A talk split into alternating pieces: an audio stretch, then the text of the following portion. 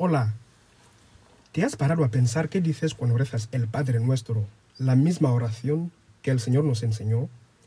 Mira, Dios no es alguien desconocido ni alguien lejano a nosotros.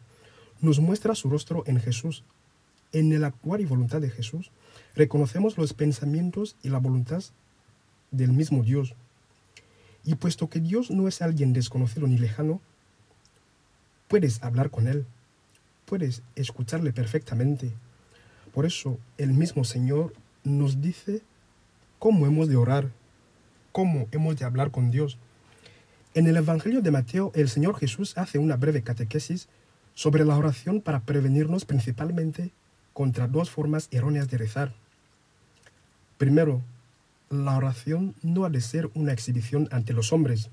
Y segundo, el peligro de recitar fórmulas archiconocidas mientras que el espíritu está ocupado en otras cosas.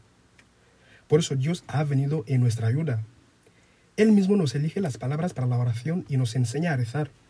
Amigo oyente, ¿sabes que cuando rezas el Padre nuestro, estás rezando a Dios con las palabras que Dios mismo nos ha transmitido? Mira un dato curioso.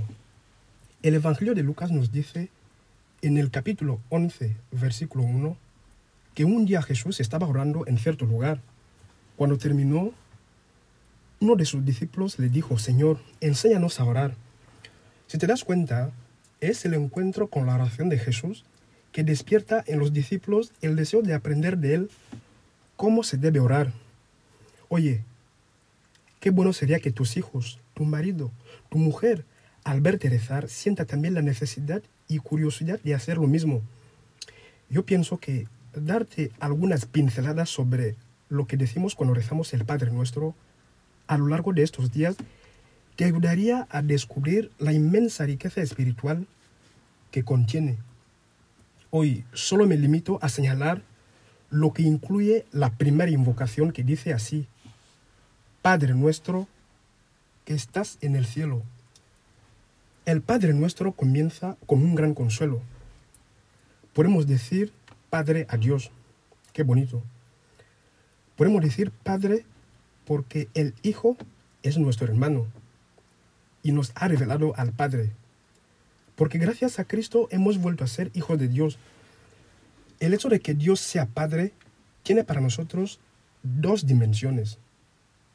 Por un lado, Dios es ante todo nuestro Padre puesto que es nuestro creador. Y si nos ha creado, le pertenecemos.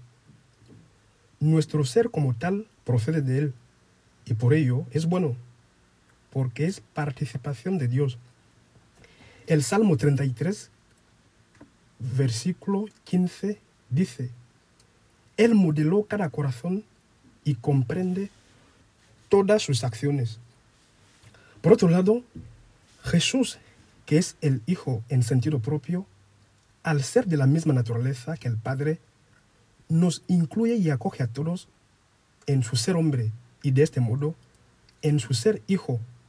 Así, para nuestra total participación y pertenencia a Dios.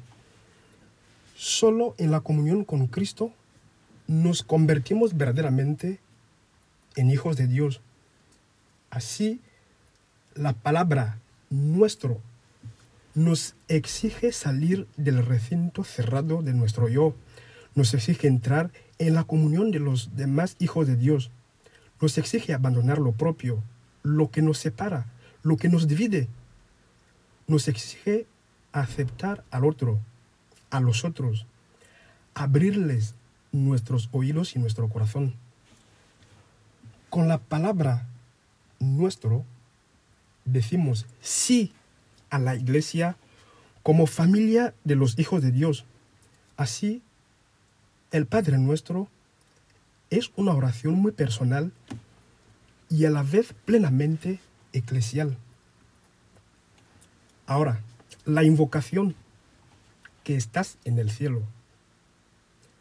Amigo oyente, el cielo aquí no se refiere a un espacio cósmico lejano en el que Dios, por decirlo de alguna manera, habría erigido su trono.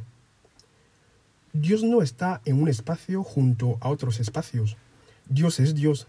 Él es el fundamento y el presupuesto de toda dimensión espacial. Su presencia no es espacial, sino precisamente divina. El cielo significa la superioridad de Dios sobre todo espacio.